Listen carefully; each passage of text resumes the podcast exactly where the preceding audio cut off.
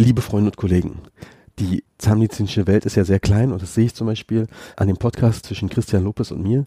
Wir kennen uns schon seitdem ich Zahnarzt bin, vor über zehn Jahren war er Praxismanager in einer Praxis in Brieselang in Brandenburg und ich war dort Assistenzzahnarzt. Ich finde es super cool, dass er jetzt sein Wissen in Fortbildungen auch weitergibt und es hat einfach Spaß gemacht, mit ihm zu podcasten. Ich denke mal, da sind danach sogar, hat man sogar an ein paar Stellen fast noch mehr Fragen als vorher. Das ist mir schon beim Schneiden aufgefallen, dass ich bei manchen Sachen hätte doch noch ein bisschen mehr nachhaken sollen. Wie er macht das dann genau? Aber er ist einfach, wie schon früher, ein wandelndes Lexikon und ich wünsche euch viel Spaß beim Hören.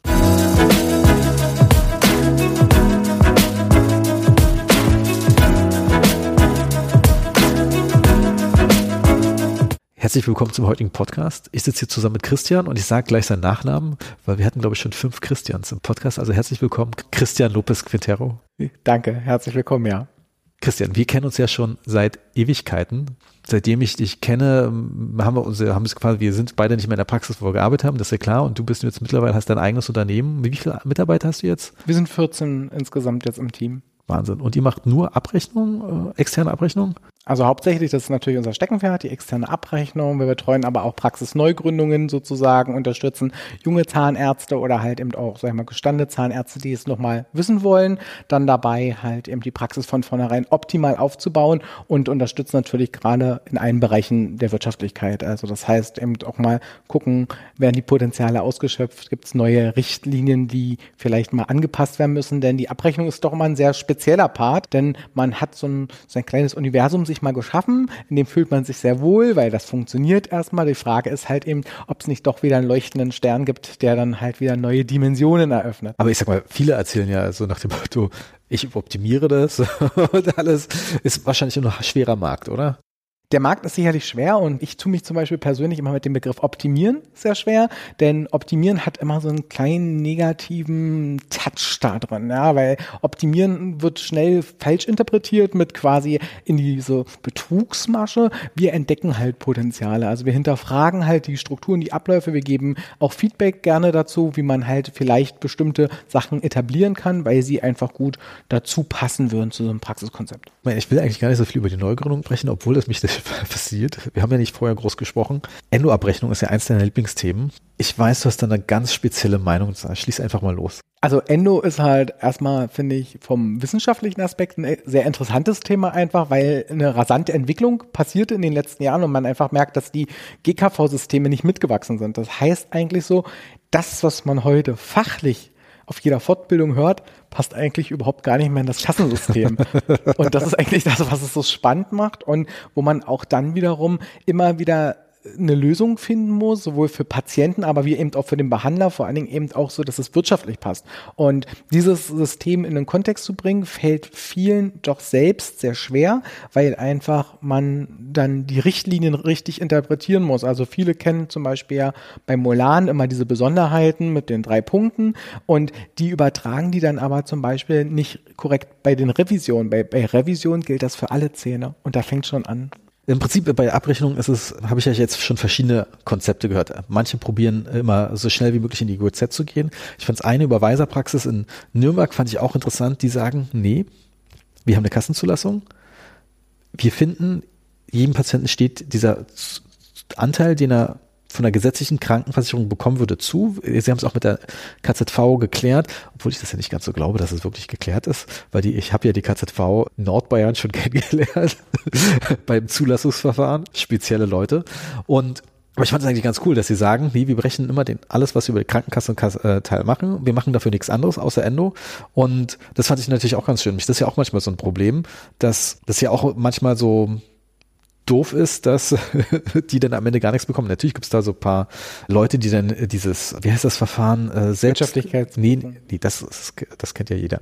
Nee, wo die aus der Krankenkasse kurz aussteigen in dem Bereich ähm, Kostenerstattung. Kostenerstattungsverfahren, ja, wo wenn man bei der TK ist, wo man nicht mal diese 10% Eigenanteil zahlen muss, weil da geht es dann direkt durch, empfehlen ja das, das zu machen. Obwohl ich hatte mal mit der KZV Berlin mich darüber unterhalten es war schwierig, da überhaupt jemand zu finden, der sich damit auskennt. Und die meint ja, warum wollen sie es denn überhaupt? So nach dem Motto, wenn es Kassen ist, dann rechnen sie über die Kasse ab und wenn nicht, ist es halt rein GOZ. Da hat die KZV auch recht. Das Problem ist, die Kostenerstattung wird häufig ganz falsch interpretiert, denn der Patient hat trotzdem nur den Anspruch quasi auf die Leistung, die die Krankenkasse zahlen würde. Das heißt, wenn ich einen, sag ich mal, kritischen endodontischen Zahn habe oder ein endodontisches Problem, was behandelt werden muss und ich habe einen Behandlungsversuch, dann geht das, obwohl es dann alles nach GOZ abgerechnet ist, trotzdem immer noch nicht wieder zu lasten. Also eigentlich müsste die Rechnung einen Vermerk enthalten, dass die Behandlung nicht richtlinienkonform war. Und somit bleibt der Patient genauso auf den Kosten sitzen. Das ist halt das Problem. Also kann man im Prinzip in der Endo komplett vergessen, die Kostenerstattung. Also ich finde persönlich, das würde ich keinem Patienten zu raten. Also es gibt selten mal Bereiche, wo ich sage, okay, da ist das sehr sinnvoll vielleicht zu machen. Also zum Beispiel, wenn man in den Bereich Funktion denkt, da könnte es eben in umfangreicheren Schienentherapien mal interessant sein. Aber die Bereiche sind sehr eng gesteckt. Was empfiehlst du eigentlich den Leuten zur Endoabrechnung? Mhm. Wichtig ist halt immer erstmal grundsätzlich, sich die Richtlinien wirklich genau anzugucken, dann zu beachten. Ich stehe total dazu, dass ich auch sage, der Kassenpatient hat Anspruch auf Kassenleistung. Das heißt, wenn ich feststelle, der Zahn, die Grundbehandlung passt erstmal in die GKV, dann kann ich es da auch lassen und muss dann halt aber eben trotzdem noch vor Augen behalten, was gehört alles nicht dazu. Thema Präendoaufbau, Längenbestimmung, Füß und mir dann halt Gedanken darüber machen, wie lasse ich mir diesen Wert der Behandlung dann adäquat vergüten. Also das ist halt eine sehr, sehr spannende Sache. Wir haben ja manche KZV-Gebiete, die haben ja auch so Selektivverträge, das sind Spezialverträge, wo man quasi so wie bei einer Füllung Gegenrechnungen machen darf. Aber das ist halt auch sehr wenig vertreten, muss man fairerweise sagen, weil es von der Zahnärzteschaft nicht so angenommen worden ist mal in der Vergangenheit, wie es eigentlich erhofft war. Ich meine, ich weiß, in Brandenburg gibt es so einen Selektivvertrag, aber nur mit bestimmten Krankenkassen. Da muss man dann vorher gucken, in welcher Krankenkasse ist überhaupt, darf das, es steht auch wieder drin, dass man ja trotzdem irgendwie zur gesetzlichen Endo verpflichtet ist, wo ich mir dachte, so, warum steht das denn drin? Entweder ist die Richtlinie da oder nicht. Aber du sagst dann zum Beispiel bei, äh, nehmen wir mal das klassische Beispiel der obere Einser Primärbehandlung. Natürlich ist da irgendwie eine Karies drin, das wird ja einen Grund haben. Trauma schließen wir jetzt mal auf.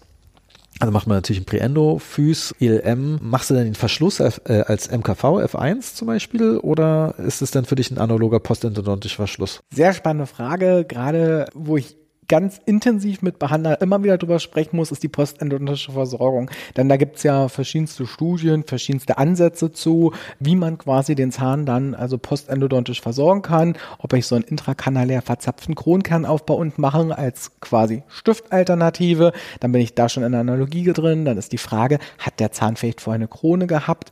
Weil dann endet ja die Füllung quasi, die Aufbaufüllung, welche ich in Mehrschichttechnik dann habe noch, analog und dann habe ich aber noch die Kronreparatur und die wird häufig verschenkt. Also ich kann ganz schnell zum Beispiel mal an so einem, sag ich mal, überkronten Sechser alleine für die Postendo-Versorgung bei 250 Euro Honorar landen. Häufig zeigt aber die Praxiserfahrung, wird dann einfach eine Aufbaufüllung F1 okklusal quasi abgerechnet. Und das ist natürlich dieses Problem, was viele halt haben, dass sie nicht genau nochmal hinschauen, was habe ich hier eigentlich. Aber im Prinzip ist es jetzt so, bei dem das sind alles Leistungen, die vorher irgendwie vereinbaren muss mit dem Patienten. Genau. Ja. Und da müssen also sie erstmal in deinem Praxisabrechnungsprogramm drinstehen, ne, dann auch durchgesetzt werden. Genau.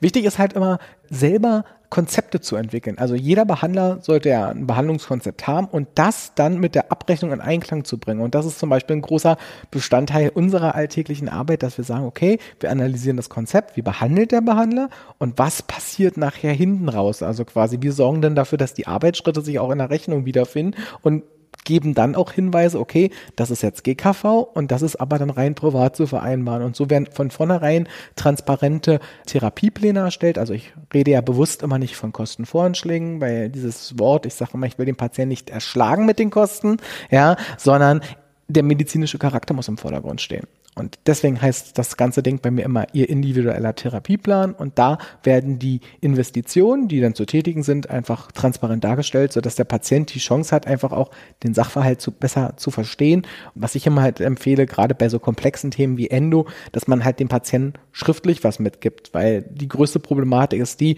dass ja ganz viel von dem Gesprochenen, ich sag mal, bis nach Hause schon wieder verloren geht. Ne? Kennst du ja auch aus deiner eigenen Praxiserfahrung sicherlich, dass dann manchmal man das Gefühl hat, am nächsten Termin erzählt man noch mal so einen Teil zumindest wieder von dem, was man auf jeden Fall beim ersten Termin ja schon erzählt hat. Eigentlich braucht man immer so einen Flyer, wo man direkt ankreuzt, in ihrem individuellen Fall ist es so und so.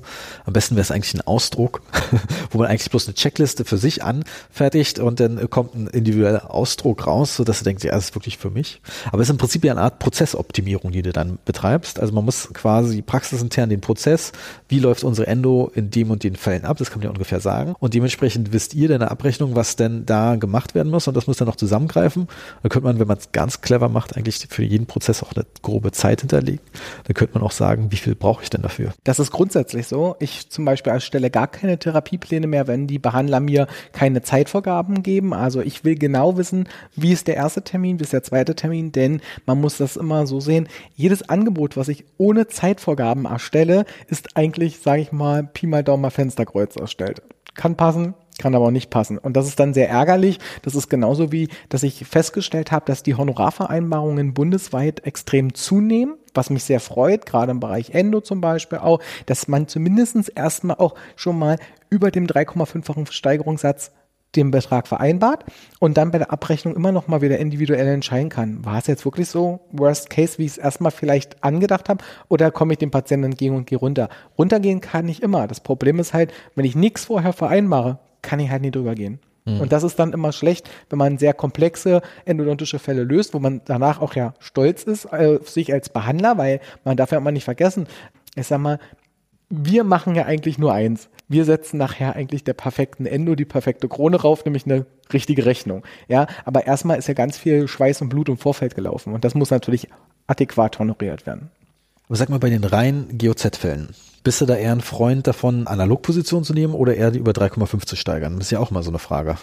Also Analogie, wenn eine Analogie vorliegt, ja, dann nehme ich sie auch. Ich bringe sie in Einklang mit Rechtsprechung und Beratungsforum und Kommentierungen.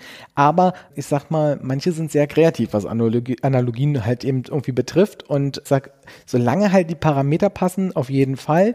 Aber es ist so, ich sage das auch immer wieder, wer schreibt, der bleibt. Das ist so ein Spruch, der begleitet mich eigentlich so seit meiner Ausbildung von meinem damaligen Senior. Der hat mir das mal so mal auf den Weg gegeben. Der hat einmal gesagt, mal so, Christian, wer schreibt, der bleibt. Und genauso ist das auch bei mir heute immer drin. Ich erstelle zum Beispiel grundsätzlich für Endos, auch für Privatpatienten, gerne Kostenvoranschläge, damit die die Erstattung abklären können. Denn mhm. dazu ist der Zahnarzt rechtlich verpflichtet. Ja, es ist im bürgerlichen Gesetzbuch, also Patientenrechtengesetz niedergeschrieben. Denn da heißt es quasi, weiß der Behandelnde, dass die Kostenübernahme nicht oder nicht im vollen Umfang Umfang gewährleistet ist, muss er den Patient vorher in Textform darüber unterrichten. So, und das heißt quasi schriftlich. Ich meine, viele Praxen sagen halt, das ist so aufwendig, jedem Patienten einen Endoplan mitzugeben, dass sie das nicht machen wollen. Da sagst du natürlich, okay, dann ist euer Programm nicht optimiert, welches auch immer das ist. Ja, aber da sind wir ja schon fast bei Paragraph 2.1, äh, auf den du anspielst, dass du dann quasi dafür machst. Im Prinzip, wenn man es ja ganz normal ist, es gibt ja mehrere Säulen eines äh, stabilen Behandlungsvertrags. Eins ist natürlich eine Kostenaufklärung, eins natürlich eine richtige Risikoaufklärung. Ja, spannend. Aber jetzt nochmal, bist du eher ein Fan von, ich meine, sag mal, es gibt ja Leute, die sagen, ah, Pre-Endo habe ich immer so viele Probleme, da, dass die Patienten ankommen und dann irgendeine Beihilfe erstattet das nicht. Nehme ich dann lieber den Weg über, denn dass ich einfach sage, dann doch das irgendwie als Füllung abrechnen, denn den Weg denn des geringeren Widerstands oder sagst du in dem Fall, weil es vorher nicht vereinbart wird, hat man ja halt die Probleme? Ich gebe Sicherheit.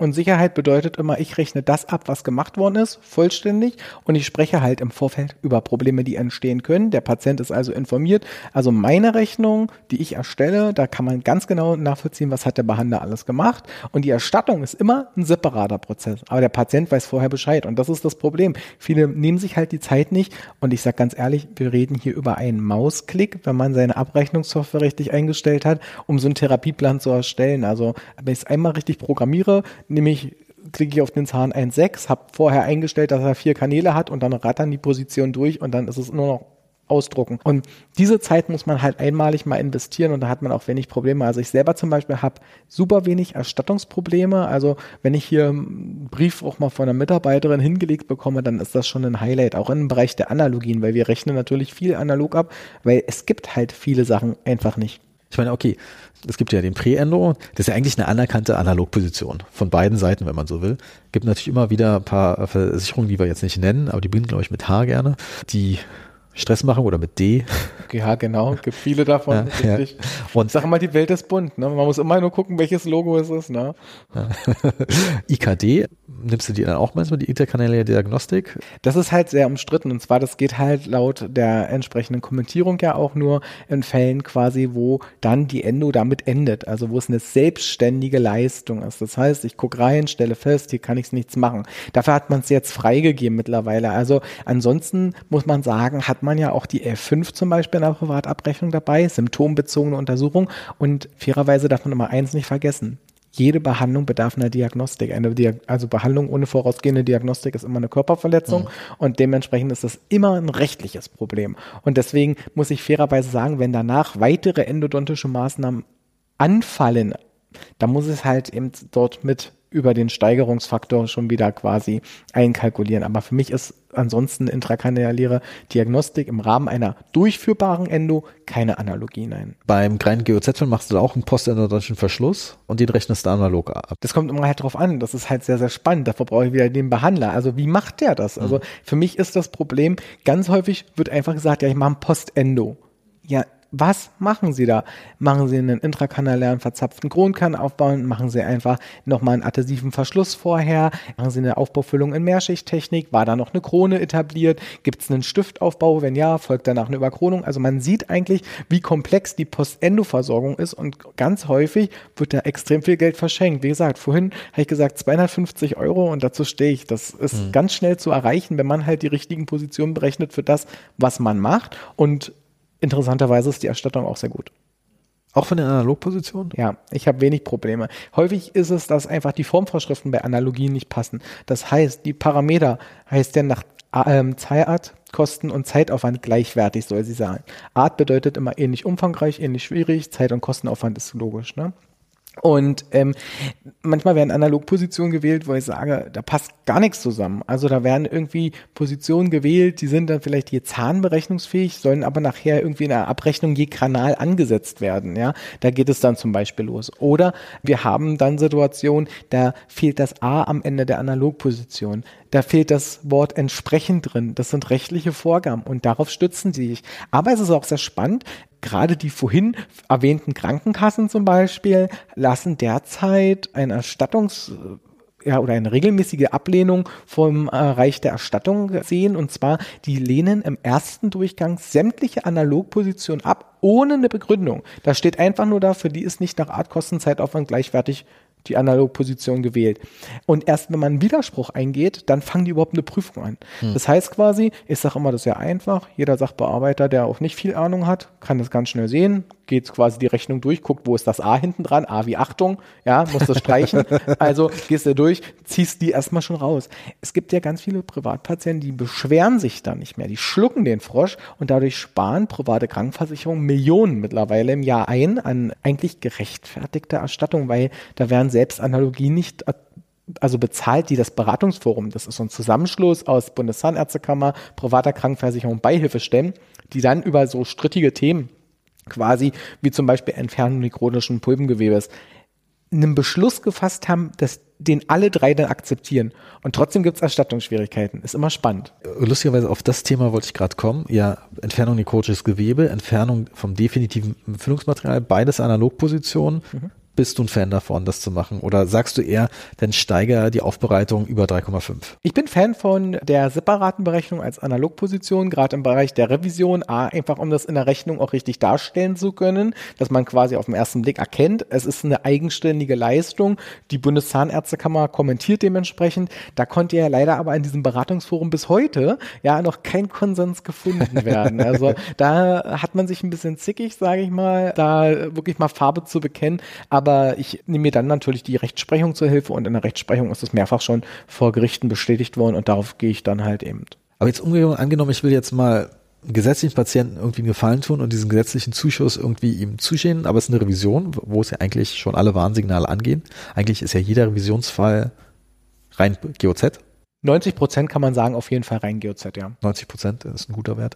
Aber äh, könnte ich dann sagen, okay, dann machen wir einen Deal und ich berechne jetzt die Entfernung des Wurzelfüllmaterials analog. Ist es jetzt Grau-Grau-Bereich oder geht das gar nicht in dem Fall? Das ist Rot-Rot-Bereich. Rot-Rot-Bereich. Weil es eine unerlaubte Zuzahlung ist. Also ich Okay. kann quasi nicht sagen, ich äh, rechne die Primärbehandlung, also quasi TREP, WK, MED und so weiter über Kasse ab und hole mir noch für die Revision quasi dann so eine Analogposition dazu. Das geht halt nicht, das Rot-Rot-Bereich. Also das ist quasi vom BGH ja auch geurteilt worden, dass zu Kassenleistungen quasi keine Zuzahlungen möglich sind. Ich meine, dass man kein Material abrechnen kann, keine Fallen, das ist, sollte eigentlich jeder wissen, dass es nicht geht. Manche wollen ja immer so den Zwischenweg finden, dass sie irgendeine Analogposition finden. Zum Beispiel da ist die IKD, lustigerweise. Bei manchen gewiss beliebt, dass sie einfach sagen, okay, pass auf, wir machen einen Deal, wir haben hier ein bisschen Aufwendung, Material, du zahlst einfach, weißt du was, 100, 150 Euro und dann sind wir quitt. Und das nehmen sie dann als Analogposition IKD oder sowas. Und du sagst, hast ja vorhin schon gesagt, dass das eigentlich nicht geht, weil es dann eine selbstständige Leistung wäre, da müsste man danach abrechnen, wenn man die abrechnet. Der We- Lösungsweg in dem Fall ist eigentlich ganz einfach. Und zwar die Honorarvereinbarung, die ist bestätigt worden, rechtskräftig bestätigt worden. Wir haben Urteile, da ist ein 27,0-facher Steigerungssatz für die Fuß- und Längenbestimmung als quasi ordnungsgemäß anerkannt, denn es ist ja eine Zahlungsvereinbarung zwischen Patienten und Zahlungspflichtigen. Und im Endeffekt hat der Patient ja trotzdem noch einen Vorteil, wenn ich sage quasi, deine Primärbehandlung kann ich im BEMA belassen, weil die Richtlinie ist erfüllt. Aber ich mache das so aufwendig, dass ich sage, okay, diesen Mehraufwand, den möchte ich bezahlt haben. Dann ist entweder ja der Weg, dass ich komplett rausgehe aus dem BEMA. Das ist ja mal dann so dieser Zwischenweg quasi, dass man sagt, entweder habe ich eine reine Privatvereinbarung oder ich mache das halt eben über den anderen Weg, dass ich halt über einen Steigerungssatz gehe. Und da sage ich zum Beispiel, ich brauche nicht 100 Analogpositionen, um auf meinen Preis zu kommen, sondern dann muss ich halt über einen Steigerungssatz gehen. Das wird berechnet, was gemacht wird, auch was analog geht. Das ist halt immer das Schwierige.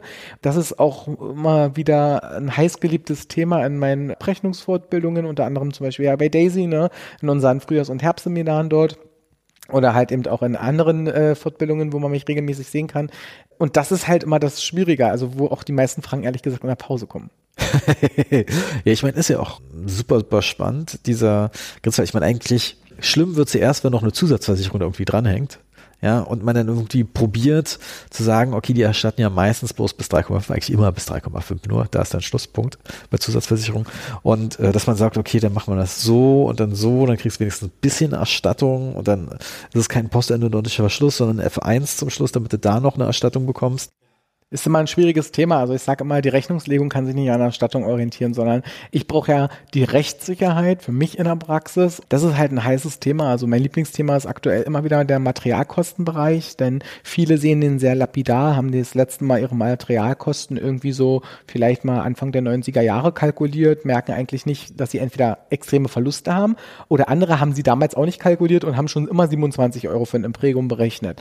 Aktuell habe ich einen Fall miterlebt in Berlin, den hat ein Zahnarzt die Approbation gekostet. Und zwar aus folgendem Grund. Da ging es um Materialkostenberechnungen. Die Finanzbeamten quasi, ja, die sind ja Würdenträger, die quasi zur Betriebsprüfung kommen.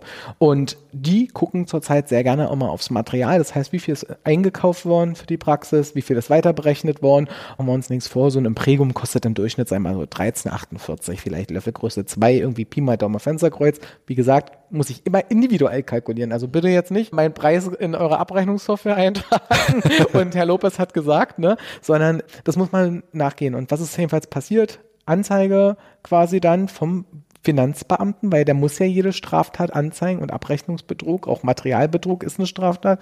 Dann zivilrechtliches Verfahren, Verurteilung quasi, Abrechnungsbetrug, Meldung an KZV und Kammer. Damit dann die Frage, ist der Zahnarzt noch würdig, die Approbation zu tragen? Und Achtung, dieser Zahnarzt wusste von allem nichts Bescheid. Das war seine Verwaltungsmitarbeiterin, aber das muss jedem bewusst sein, jeder Zahnarzt und jeden Zahnarzt, dass man selber immer haftbar ist dafür. Ne? Also man kann diese Verantwortung nicht abgeben und deswegen muss man da hingucken. Und aktuell laufen deutschlandweit 17 Verfahren. Also dieser Zahnarzt ist mittlerweile, hat keine Approbation, hat eine Privatinsolvenz jetzt gerade am Laufen, macht jetzt eine Ausbildung gerade zum Physiotherapeuten, ist spannenderweise bei meinem Mann in einer Klasse drin. Also ähm, ziemlich witzig irgendwie alles Finde ich ehrlich gesagt gar nicht, weil wegen so einer Lappalie, das Problem ist aber, jetzt denken viele wahrscheinlich wieder, ja, aber Materialkosten. Dann sage ich immer, das ist keine Lappalie. Das Problem ist, das ist ein Abrechnungsbetrug ganz schnell im tausendfachen Fall, weil wie oft berechnet man Material? Mhm. Und das ist halt wirklich so ein Thema, wo ich sage, da muss man echt aufpassen. Ja, besonders, ich meine, ich kenne auch das Problem, dass man dann im Nachhinein vielleicht auf die Gewinne Umsatzsteuer noch zahlen muss, denn diese Steuerschulden, die werden über die Privatinsolvenz auch nicht abgedeckt. Und das ist natürlich auch richtig, richtig bitter, wenn dann, weißt du, was fünf Jahre rückwirkend sowas gemacht wird, weil du da irgendwie so Pseudo-Gewinne hattest.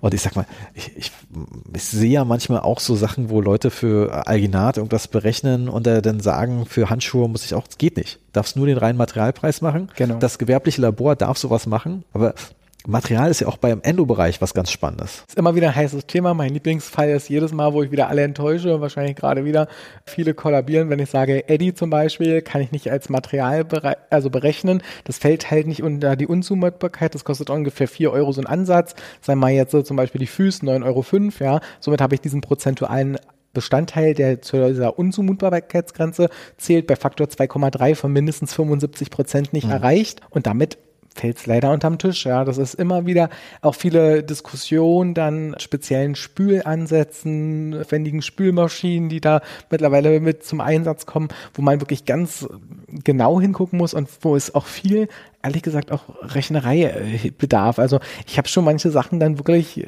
wo es manchmal zwei Cent sind, dass es geht. Ja, wo ich dann denke so, ja, gut, okay. Ich freue mich ja dann ne, für den Zahnarzt. Also ich sage immer, meine ich Arbeit. Ich muss teuer einkaufen, damit ich es schön weitergeben kann. Genau, genau. Ich sag ganz, mir das teuerste Depot raus dafür. Das ist, das ist, das ist total richtig. Ich muss fairerweise sagen, ich verstehe manchmal gar nicht bei berechnungsfähigen Materialien den Hype darum, der dann um Preis gemacht wird, wo ich sage, ich gebe es doch eins zu eins weiter, es kostet mich quasi nicht. Also ich sag mal, berechnungsfähige Materialien bei Endo. Ich meine, Endo-Filen ist eigentlich ein klares Ding, aber selbst da gibt es ja Stress, wenn die sterilisierbar sind. Da muss man halt eben auf die Kommentierung zum Beispiel der Bundeszahnärztekammer gehen. Die haben da vor einigen Jahren ja dann endlich Farbe bekannt und zwar zum sogenannten ja, Single-Use-Verfahren, worauf du ja auch anspielst halt. Es gibt ja welche, die haben zwar ein Produkt, ja, was mehrfach verwendbar ist, schmeißen es ja dann aber nach einer einmaligen Anwendung weg. Und die sagen zum Beispiel ganz klar, wenn eine Nickel-Titan-Pfeile, Achtung, die der Wurzelkanal Aufbereitung dient, erst und einmalig zur Anwendung kommt, kann sie berechnet werden, auch wenn der Hersteller sie zur quasi Aufbereitung freigibt. Und damit gibt es auch wenig Probleme. Die meisten Praxen schaffen sich selbst die Probleme. Und zwar, laut der Gebührenordnung für Zahnärzte, muss ich das Material nach Art, Menge und Preis eingeben. Ich muss nicht hinschreiben, dass es zum Beispiel, sage ich mal, vielleicht das M2-System von VDW und so weiter, sondern ich schreibe dann hin, Nickel-Titan-Pfeile zur Wurzelkanne-Aufbereitung, Anzahl 1 und der Preis. Da steht kein Produktname nachher mhm. auf meiner Rechnung drauf. Und das macht zum Beispiel dann auch schon für die Versicherer und Erstatter schwerer, überhaupt nachvollziehen zu können, was ist denn das jetzt? Ist das jetzt mehrfach anwendbar? Aber dadurch, dass viele Praxen sich das angewöhnt haben, Produktnamen auf die Rechnung zu schreiben, kostet die das ein müdes Lächeln. Die haben intern ihre Listen halt, da gucken die drauf und manchmal kommt dann sogar ein Brief zurück, dass die Materialkostenhöhe nicht nachvollziehbar ist. Es gäbe doch einen günstigeren Anbieter und deswegen könnte man nur den günstigeren Preis erstatten. Echt so eine Frechheit? Ja. Oh, damn. Aber sag mal, okay, du hast es schon Eddie hast du gesagt, kann man nicht. Äh, dann werden wahrscheinlich bestimmte ähm, Ultra dann Spülkanülen auch nicht gehen, die im einem Euro-Bereich sind. Was ist so mit Kalxyl, wenn man das benutzt? Ledermix auch nicht. Auch nicht. Was halt noch gehen würde, sage ich mal, wäre natürlich klar MTA, ne, das ist klar. Aber das, das ist natürlich auch schwierig, wenn es zum Beispiel ein MTA-basierter Sealer ist, der sehr teuer sein kann. Ja. Wie sieht's da aus? Ja, das ist halt immer dann, äh, sag ich mal, da muss man sehr stark differenzieren. Also wieder gucken, wozu dient dieses Material, wie teuer ist es tatsächlich. Und es sind ja bestimmte Produktnamen leider durch das Beratungsforum, ja, sag ich mal. Ja, ich meine, das ist ja irgendwie ProRoot MTA, Harvard MTA, die gehen problemlos mhm. durch. Genau. Ja. Richtig. Und bei den anderen kommt es halt wieder auf, sag ich mal, Einkaufspreis ein. Ne? Also da muss man halt wieder rechnen. Okay, aber wenn es in der Nähe von Harvard MTA-Kapseln ist, ist es dann irgendwie okay.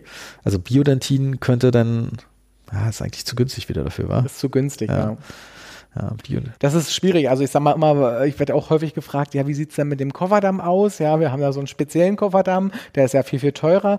Das sage ich halt immer, deswegen ist es ganz, ganz notwendig, sich mal einmal wirklich mal die Mühe zu machen, zu gucken, was kriegen wir weiter berechnet, was können wir nicht weiter berechnen, wie viel haben wir im Durchschnitt denn in jeder Behandlung drin und um somit einfach auch einen Kostenvoranschlag rauszugeben, der nachher dann betriebswirtschaftlich halt sinnvoll ist. Ne? Also quasi, ich kann es halt nicht berechnen, aber ich muss halt über die Steigerungsfaktoren natürlich immer im Hinterkopf haben, dann, dass ich es halt hemmt habe und da ist halt die Honorarvereinbarung immer wieder Also, dass du bei Kofferdamm über 3,5 gehst in dem Fall. Wenn Genau. du sagst, ich habe einen tollen Kofferdamm. Genau. Der Vorteil ist ja eben auch an der Honorarvereinbarung, wenn ich dann über 3,5 gehe, entfällt ja noch die Begründungspflicht sogar. Machst du es denn trotzdem, die Begründung, oder lässt du sie komplett weg? Wollte ich gerade sagen, wenn die Begründung quasi es einen Grund dafür gab, dass es sowieso, sage ich mal, bis 3,5 steigern hätte müssen, gebe ich immer eine Begründung an, weil dann hat der Patient die Chance, bis 3,5 zu erstattet bekommen. Dadurch sinkt ja dann die Differenz zwischen, sage ich mal, vielleicht den 5,7-fachen Satz und den 3,5-fachen. Ist weniger Platz, muss er also weniger Eigenanteil dann tragen. Aber Kofferdamm ist ja auch so ein spannendes Thema. Also eigentlich ist es ja so ein ganz kleines. Ich weiß, dass zum Beispiel, da steht ja eigentlich drin im, in der Beschreibung, dass es im Seitenzahn- oder Frontzahngebiet geht. Und was ist jetzt zum Beispiel, wenn ich den einfach Fünfer was mache, aber vom Sechser bis zum Einser Loche, kann ich den denn einmal berechnen oder zweimal? Also vom Sechser bis zum Einser, sag ich mal, wenn wir jetzt, ich sag mal, bewusst jetzt mal von 1,1 bis 1,6 sprechen, hört es halt in der Berechnung einmal, müsste dann den erhöhten Aufwand, dadurch, dass ich über so viele Zähne anlege, über einen Steigerungsfaktor gehen. Und wenn ich es aber an 2,1 anlege, ja, und den privat abrechne, das ist wichtig, dann habe ich es zweimal, weil in der GOZ zählt immer das Anlagegebiet, von wo bis wo. Und dann gilt immer noch Kieferhälfte Frontzahngebiet. Ne? Im BEMA wäre es ja immer nur die Zahnregion, die behandelt wird. Und deswegen sage ich auch immer, gerade BMF, heiß umstrittenes Thema in jeder Wirtschaftlichkeitsprüfung. Da ist zum Beispiel gerade bei Endowirtschaftlichkeitsprüfungen immer wieder so ein ganz kritischer Bereich. Und zwar, da wird dann in der ersten Sitzung kein Kofferdamm angelegt, bei der MED keiner, aber bei der WF dann ja. Und dann wird der Kofferdamm über dem BEMA abgerechnet. Und dann sagt halt natürlich der Prüfungsausschuss, ja, sie argumentieren, sie brauchen den Kofferdamm quasi zum sterilen Offenhalten der Wurzelkanaleingänge, aber sie haben es nicht konsequent eingewendet, also haben sie sozusagen somit eine Reinfektion des Wurzelkanalsystems in Kauf genommen, also ist die Leistung unwirtschaftlich. So schnell kommt man dann in so einen Strudel. Ja, obwohl ich muss verstehe auch nicht, warum, wenn man, äh, warum man nur bei einer WF einen Kofferdamm plötzlich macht und nicht vorher. Ja, also äh, Das verstehen die dann halt eben auch nicht. Und das ist halt das, was ich meine. Man muss halt dann konsequent sein. Und ich sage auch immer wieder, man muss schauen, gerade in der Berechnung, wofür brauchte ich den Kofferdamm? Häufig argumentieren dann viele Behandler, die sagen, naja, auch wegen äh, zum Beispiel den entsprechenden Spüllösungen wollten sie den benutzen natürlich mit oder sie haben ihn schon bra- äh, gebraucht für den Prä-Endo-Aufbau, also immer im Zusammenhang mit ihrer Privatleistung, die sie erbracht haben. Dann sage ich, dann gehört der Kofferdamm aber auch auf die Privatrechnung. Und da ist es wieder spannend, sich mit den Steigerungsfaktoren auseinanderzusetzen. Denn wir haben die Problematik, was viele immer leider noch nicht für sich erkannt haben, dass wir viele Leistungen in der GOZ haben, die liegen weit unterm BEMA. Zum Beispiel die 2040 muss ich jedes Mal vom Steigerungssatz schon auch anheben, ja. Gerade wenn man dann noch so, sage ich mal, Verdichtungsmaßnahmen ja hat, vielleicht mit Opaldamm und was es da alles ja so Tolles gibt, quasi um so einen Kofferdamm noch zu verdichten. Denn das fehlt mir ganz häufig. Also ich bin ja auch in der Kammer Brandenburg halt in der Rechnungsprüfung immer mal wieder mit involviert. Sagt meistens dann so eigentlich, ja, bezahlen Sie die Rechnung schnell, weil es viel zu billig, ja. Also da lieben dich doch sofort alle Ja. Zahnärzte für diesen Satz. Das ist- ja, informieren Sie sich mal bei der Kammer Brandenburg, die haben da kompetente Leute. Genau. Und, und das ist halt eine ganz spannende Sache. Also ich muss fairerweise sagen, nun habe ich das auch viel im Bekanntenkreis, dass mir Rechnungen natürlich gezeigt werden von irgendwelchen privatversicherten Freunden, wo ich immer sage, ja, ist, ist gut, zahl die einfach. Ich weiß, dir passt zwar immer noch nicht die Rechnung, aber es könnte nur teurer werden. Ja, das, ich sag mal, ich sehe auch immer von meiner Freundin, die geht ja nicht zu mir. Äh, da denke ich, Unfassbar. ja, okay, jetzt hat sie ein gutes Argument, dass äh, es eine gewisse räumliche Trennung gibt. ähm, aber da denke ich mir auch so, ey Junge, warum rechnest du die PZR, wenn du die als Zahnarzt selber machst? Okay, der hat Spaß dran, weißt du? Da sagt er so, okay, bei dir mache ich das selber, als zum 2,3-fachen Satz, wo ich mir denke so, nee, geht gar nicht.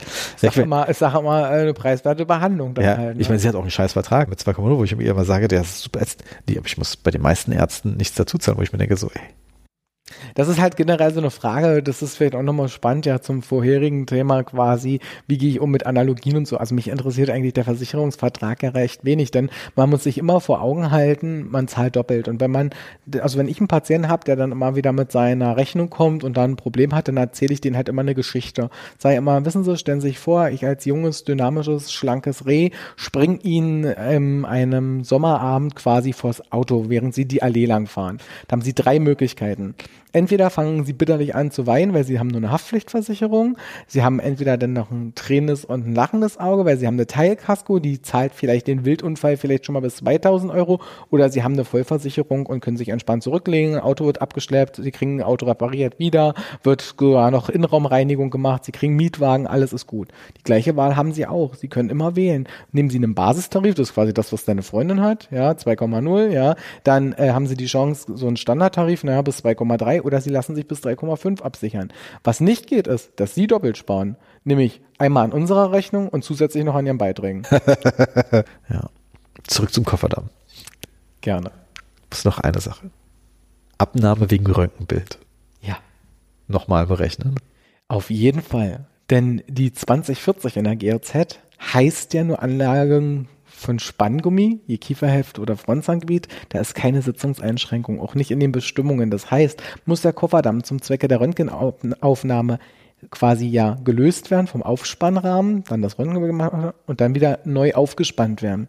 Dann kann ich die 2040 in derselben Sitzung auch nochmal berechnen. Wichtig ist es, auf Rechnung richtig darzustellen, weil das sorgt nämlich häufig für die Probleme. Weil da muss ich immer einen Textkommentar drunter schreiben. Das ist auch richtig so, weil das hilft dann in dem Augenblick, dass der Sachbearbeiter das verstehen kann. Warum? Und vor allen Dingen wichtig ist auch eben mit reduzierterem Steigerungssatz.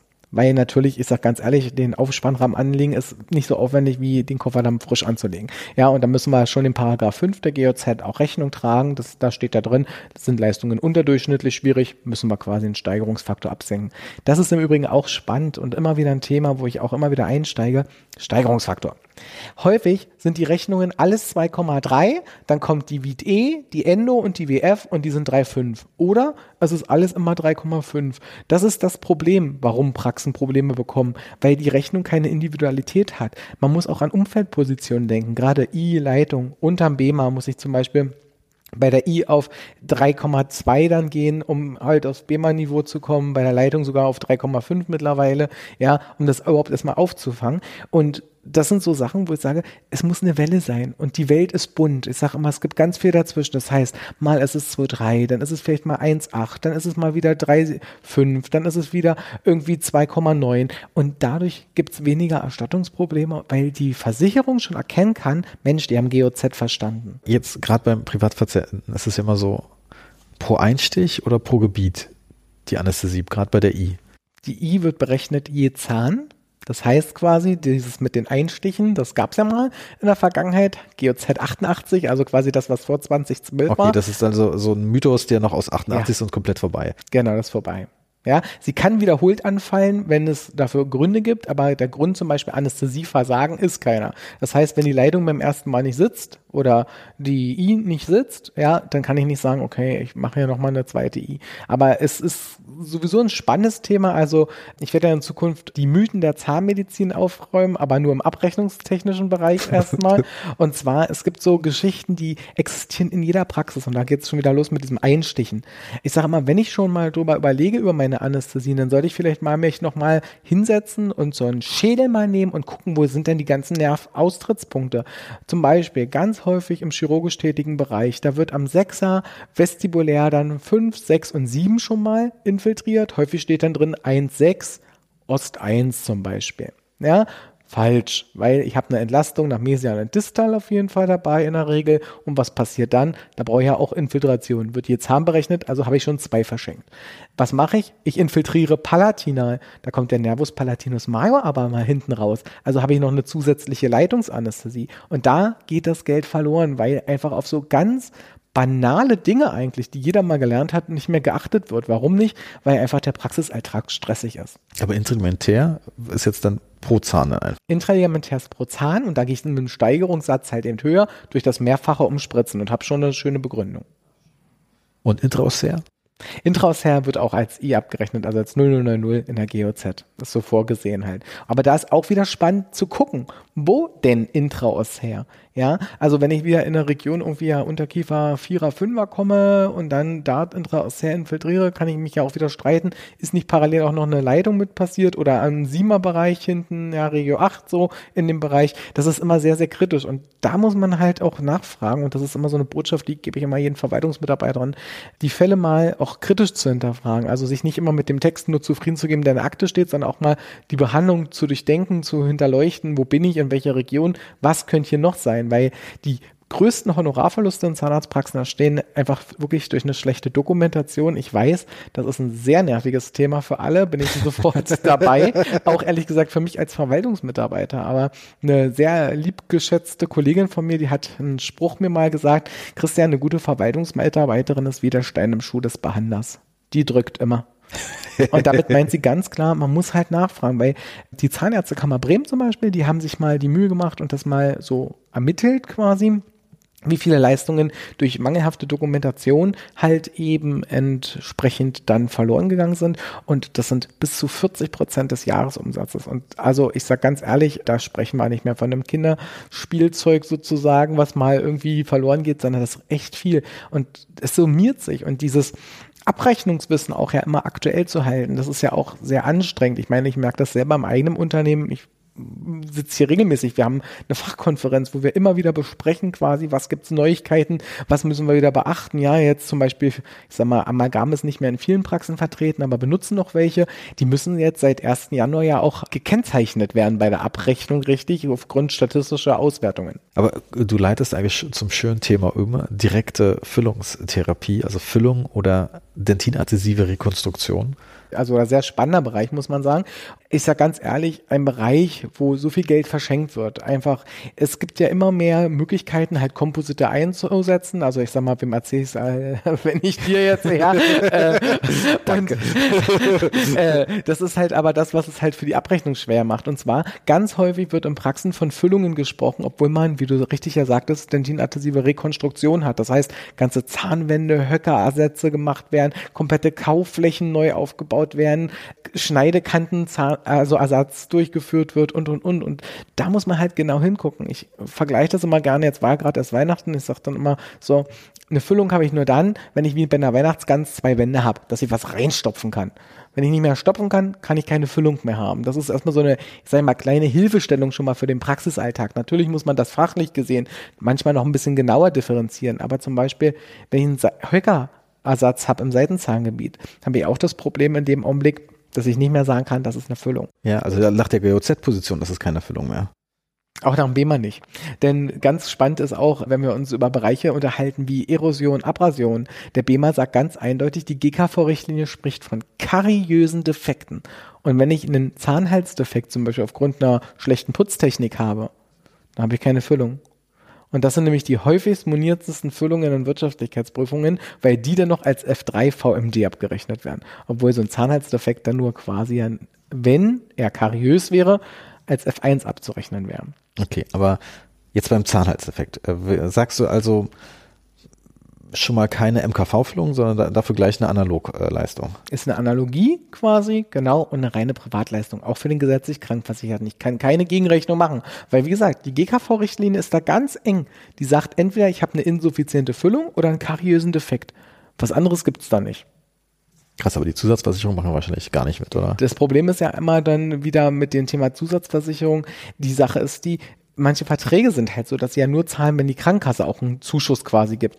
Das ist aber ja nicht das Problem des Zahnarztes. Das Problem ist nämlich dann immer des Zahnarztes, dass er in die Wirtschaftlichkeitsprüfung kommt und die KZV, die sind mittlerweile in der Lage, mit ihrem Programm zu sagen, weil die 01-Befunde mit übermittelt werden, zeige mir alle Füllungen an, die VMD sind, wo der vorherige oder nachfolgende Zahn vorhanden ist. Dann gucken die, wurde eine BMF berechnet, quasi für separieren, dann würden sie diese Fläche anerkennen. Wenn die aber sehen quasi, da ist nichts dabei gewesen, dann sagen die halt, okay, kann so nicht gewesen sein, denn die mesiale oder distale Fläche kann ich nur berechnen, wenn ich quasi sie auch richtig fülle. Dafür, dass wir diesen Halbmond haben, am Zahn halt. Das ist noch keine VMD, das ist immer noch dann eine F1-Füllung und wie gesagt, setzt einen kariösen Defekt oder eine insuffiziente Füllung voraus. Und das macht es halt so schwierig. Da haben wir auch sehr intensiv gerade uns in einer Fortbildungsmaßnahme auch viel und lange mit drüber unterhalten, auch die Begrifflichkeiten der BEMA, also Kasse spricht ja mal von Füllung, die GOZ spricht ja mal schon von Rekonstruktion. Wichtig ist halt bei der Rekonstruktion auch nochmal zu unterscheiden. Ich kann eigentlich diese Füllungen quasi ja nur noch haben, wenn ich einen kariösen Befund habe. Also sobald ich einen PW-Befund habe, also eine Teilkronindikation oder Kronindikation, geht höchstens noch eine Aufbaufüllung, aber dann nur, wenn danach auch eine prothetische Versorgung erfolgt. Wenn das dauerhaft so bleibt, muss man sagen, dann ist man genau in dem Bereich nämlich der direkten Composite-Rekonstruktion, quasi direkte Composite-Teilkrone zum Beispiel. Und das ist halt rein privat und da kann ich halt nicht mit 120 Euro nachher kommen, sondern da muss man schon mal über die Kalkulation nachdenken, der Praxis, wie ist der Stundensatz, wie lange braucht man Behandler. Das kann ja manchmal an einem Zahn gut und gerne schnell eine Stunde Behandlungszeit zu Rande kommen und dann brauche ich halt eine Analogie, wo ich irgendwo so vielleicht zwischen 350, 400 Euro nachher auch lande. Und das ist halt dann spannend. Also das ist wie die guten alten Inlay-Analogpositionen, die es mal gab, die man eigentlich ein bisschen hinterher weint, wenn man sie kennt. Das ist ein spannendes Thema. Ich sage ganz ehrlich, viele Zahnärzte haben bis heute nicht realisiert, dass entsprechend, also auch viele Verwaltungsmitarbeiter nicht, also nicht immer die Zahnärzte sind schuld, sondern ich muss ja auch mal, meine Mitarbeiterin könnte mir auch mal ein Feedback dann geben oder mein Mitarbeiter, ne, über solche Themen. Ich sage immer, also viele haben das 2012 einfach hingenommen. Wir haben bei den Füllungen zwischen 50 und 75 Prozent des Honorars eingeboost. Und das tut weh. Also wenn ich überlege, damals habe ich für eine F1 Okklusal, habe ich nochmal gerade auch nachgeguckt gehabt, wieder nochmal in der alten GZ, ca. 120 Euro bekommen. Ja, also quasi analog berechnet, ne, mit der alten 215a. Und das war halt sehr, sehr gut vergütet. Und da muss ich halt fairerweise sagen, daran sollte man halt eben auch seine Konzepte machen. Und ich berate auch immer mehr Praxen dazu, auch bei Composite-Füllungen, bei Privatversicherten auch über 3,5 zu gehen.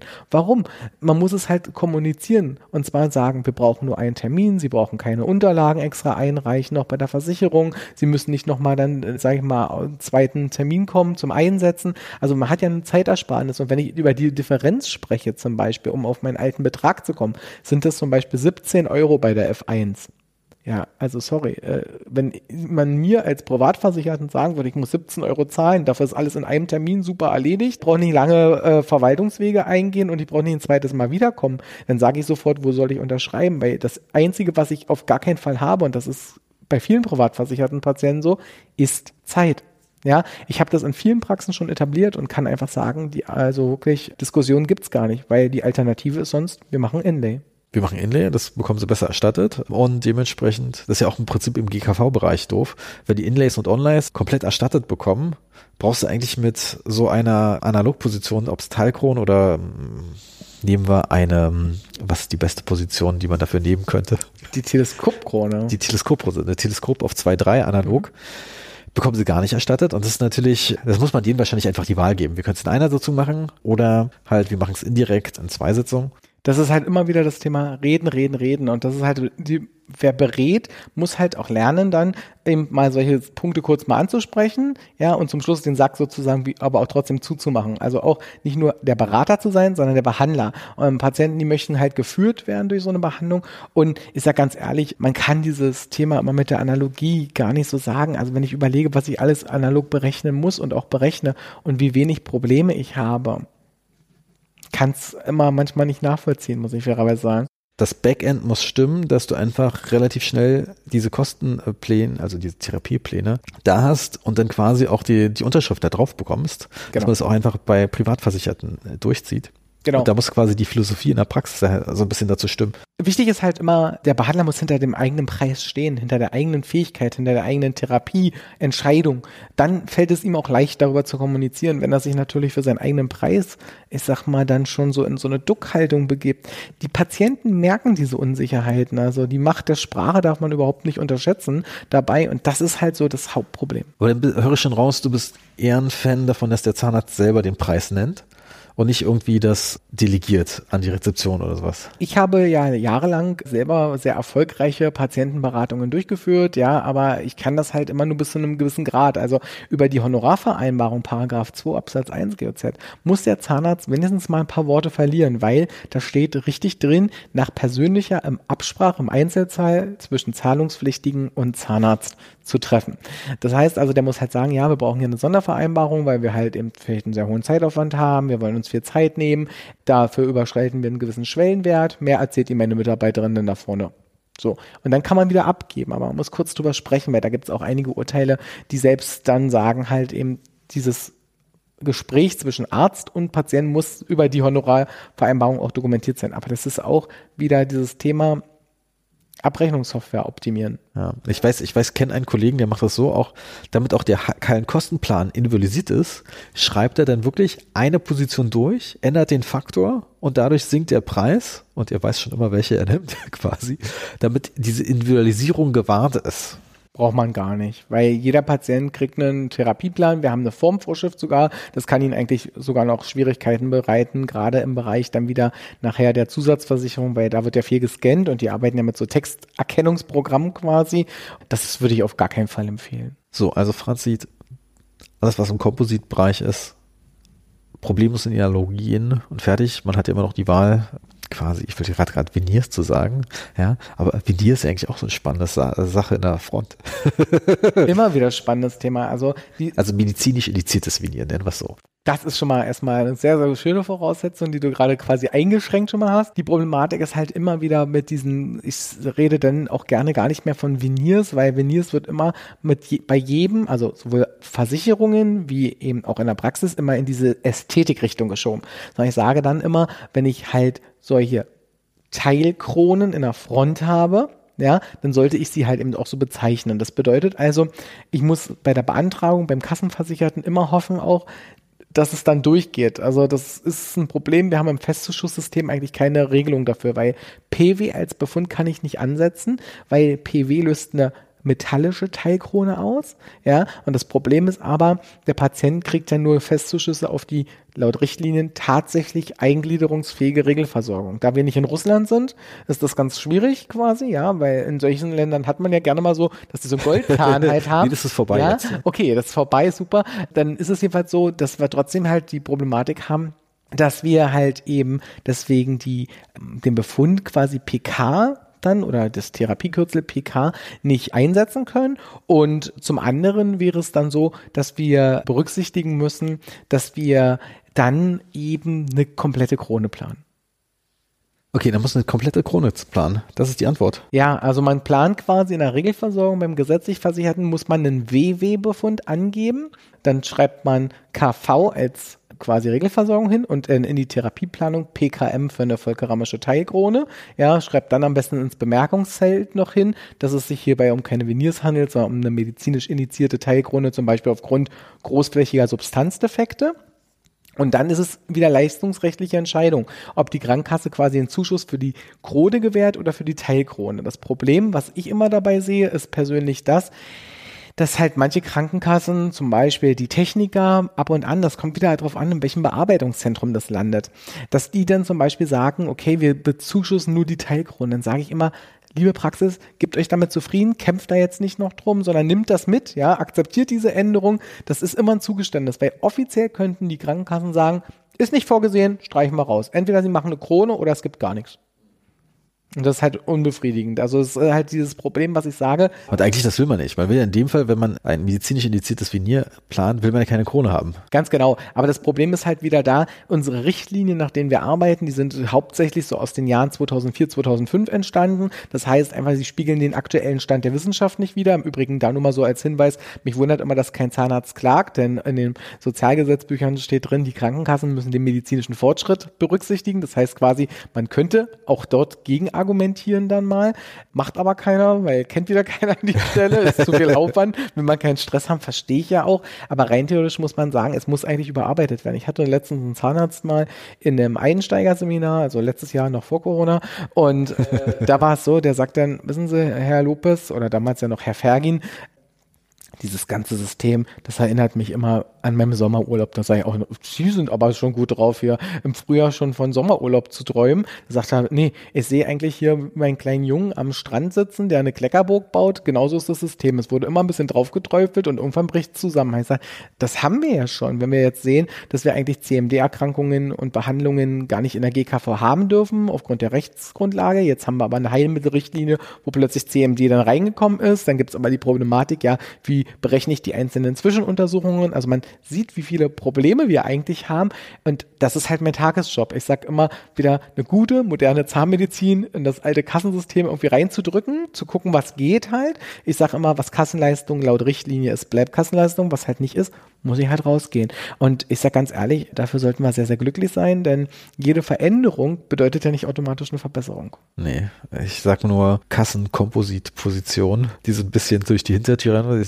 Das eigentlich war so ein bisschen der Punkt, wo ich dachte, also wenn das durchgedrückt wird, dann gebe ich entweder die Zulassung ab oder wandere aus. Das Problem ist aber wieder auch schönes, spannendes Thema, muss ich sagen die wenigsten haben sich mal damit auseinandergesetzt, was zahlt denn da die Kasse? Denn in der Richtlinie steht drinne, eine ästhetische Optimierung zum Beispiel durch Mehrfarbentechniken hm. ist nicht Kassenbestandteil. Ja, was, ich kenne keinen Zahnarzt, der so einen Zahn da hinten dann füllt und sagt, ich nehme eine A3 und mache alles von unten bis oben hoch. Ich könnte also auch ein Basic White benutzen. Ist ein Kompositmaterial und damit die Füllung machen. So, und wenn der Patient aber sagt, ja, weiße Füllung will ich nicht, sondern will eine richtig schöne zahnfarbene, bin ich schon wieder im Bereich der MKV. Also habe ich dieses Problem nicht. Und da wird zum Beispiel ganz häufig auch die falsche Position gegengerechnet. Da streitet man sich auch manchmal so mit den KZV. Und offiziell heißt es nämlich ja bei der Mehrkostenvereinbarung, dass die preisgünstigste Füllung gegenzurechnen ist. Das heißt, selbst obwohl der eine Composite-Füllung kriegen würde, würde der nun Abzug nach 13a bis d bekommen. Mhm dann in so einer Situation. Und das ist dann eigentlich auch wieder ganz gut. Also ich sage ganz ehrlich, eigentlich sind viele dieser Composite-Füllungen, die da gemacht werden, dann über die 13 E bis H halt, gar nicht so kassenkonform eigentlich. Also da wird viel Geld verschenkt. Aber ich finde es ganz, dass der direkt ein Zuzahlungsverbot auch gleich verankert ist in dieser Position. Nicht? Also, Kein Zuzahlungsverbot. Okay, das war ja am Anfang so ein bisschen unkritisch das war halt, sage ich mal, mal diskutiert worden, quasi, inwieweit man da quasi in die MKV kann. Aber die Richtlinie an sich hat sich nicht verändert. Und da steht halt eben drin ganz klar, dass wir halt eben bei solchen Füllungen, wenn wir da ästhetische Optimierungen machen, äh, weiterhin rausgehen können. Ja, es gibt ja KZV, die sagen sogar, dass die Mehrschichttechnik automatisch dazu führt. Ja.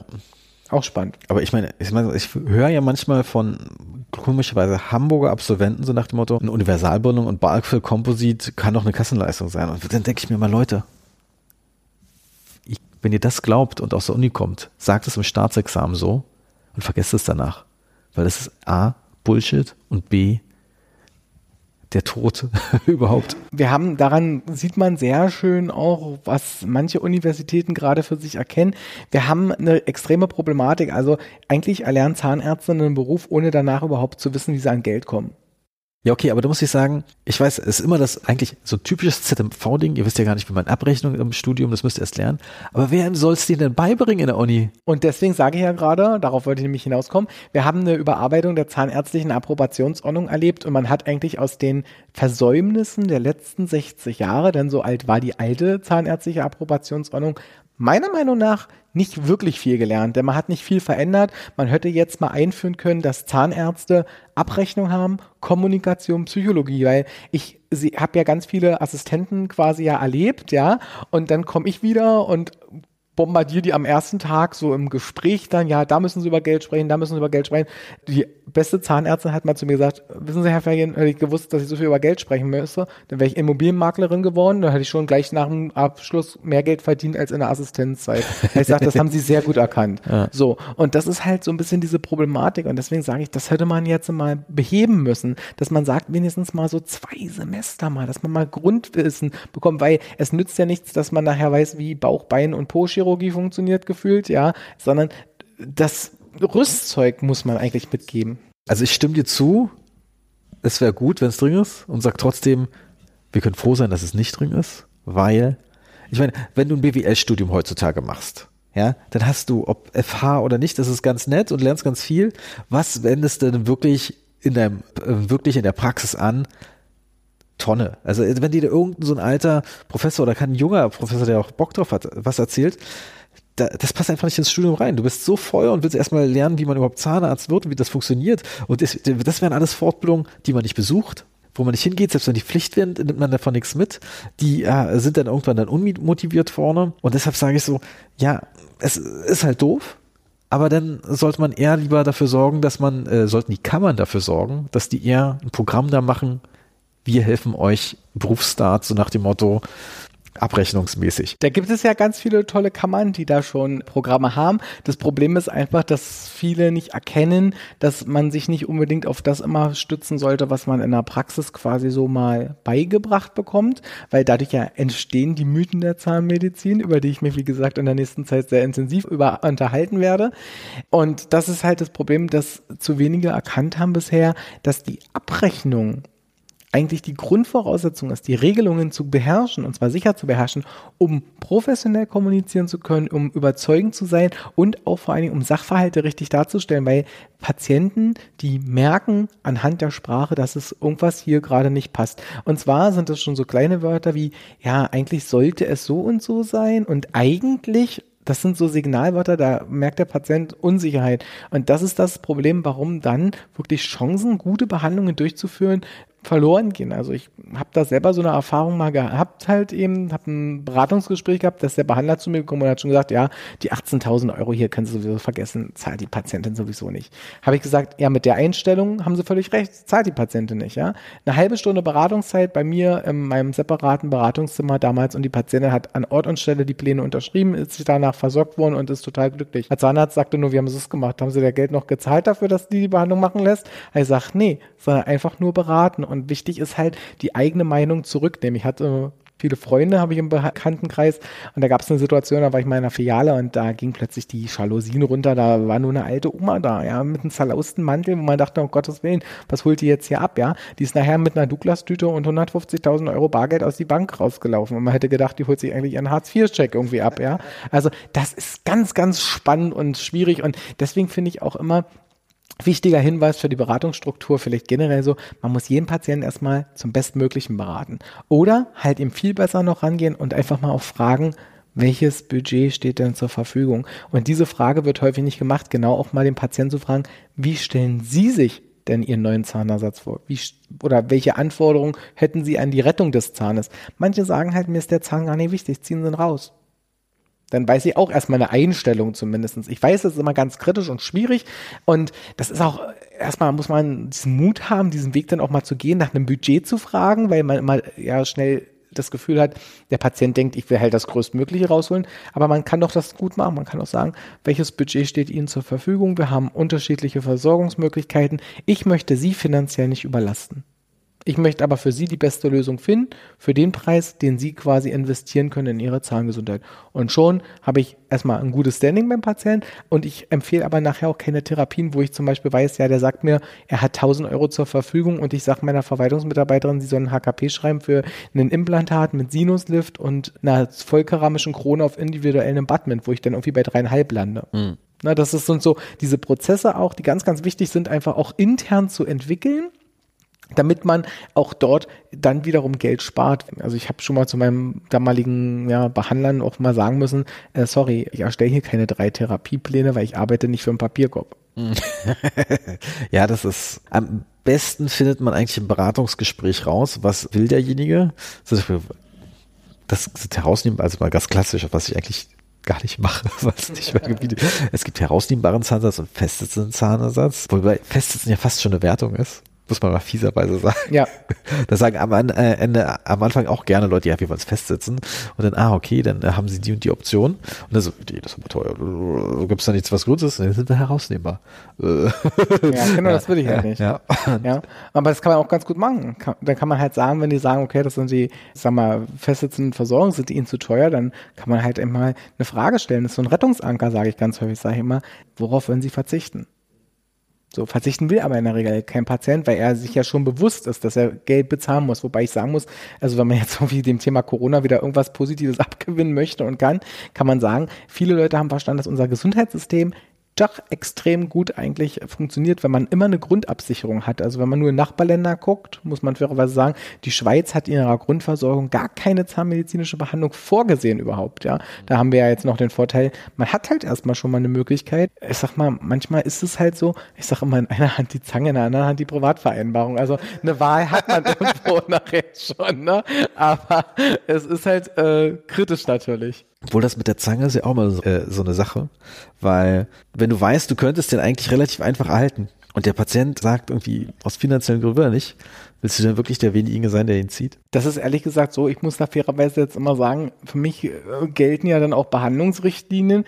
Ich kann halt den Behandlungsversuch, entweder begehe ich ihn, mhm. aber kann ihn nicht abrechnen, mhm. schädige mich also nochmal zusätzlich und auf der anderen Seite kann ich aber auch nicht sagen, ich rechne es ab, wenn ein Abrechnungsbetrug schade ich nicht nur mir, sondern der ganzen Solidaritätsgemeinschaft. Und dieses Thema Abrechnungsbetrug ist sowieso sehr spannend. Also Deutschland liegt europaweit im Abrechnungsbetrug aufgedeckt, wohlgemerkt, auf Platz eins. Ja. Wow. Und da zählt natürlich Krankenhäuser, Pflegedienste und alles noch weitere da mit dazu. Das ist natürlich hart und deswegen sage ich, Abrechnungsbetrug lohnt sich auch nicht. Mhm. Also, weil man hat irgendwann dieses Grimpel und Grummel im Bauch, Hauptsache fällt es nicht auf und jedes Jahr, was vorbei ist, denkt man, oh Gott sei Dank, das ist ja schon mal aus der Prüfung wieder raus. Aber das ist einfach nicht notwendig. Ich hatte mal einen coolen Zahnarzt, der hat mir da mal die Augen geöffnet. Der hat so gesagt, wissen Sie, Herr Lopez, lassen Sie doch die Probleme einfach da, wo sie herkommen. Und zwar beim Patienten. Ich kann nichts dafür, dass er sich die Zähne nicht richtig geputzt hat. Ich habe die Situation nicht geschaffen. Ich bin nur derjenige, der jetzt dann quasi für den Patienten da ist und ihm hilft. Da dachte ich so, recht hat er. Ja, Christian, aus puren Eigennutz habe ich natürlich mir eine Frage aufgehoben.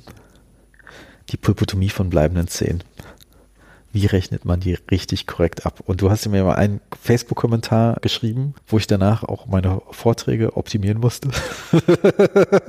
es ist eine spannende Sache. Und zwar das Problem beginnt schon in der GKV. In der GKV habe ich keine Lösung dafür. Ja, gibt's nicht. Ja, gibt's nicht. So, also muss ich schon mit dem Patienten Privatvereinbarung treffen. Habe ich die nächste Problematik. Weil im Rahmen von Schmerztherapien darf ich zwar eine Privatvereinbarung auch treffen, wenn es was im BEMA nicht gibt, darf aber keine Honorarvereinbarung treffen. Also darf nicht über einen 3,5-fachen Satz gehen. Das Problem ist aber, ich habe nur die 2350. Das ist halt eben die äh, Pulpotomie, also am bleibenden Zehen oder Milchzehen dann in der GOZ. Und die ist ja super schlecht bewertet. Mhm.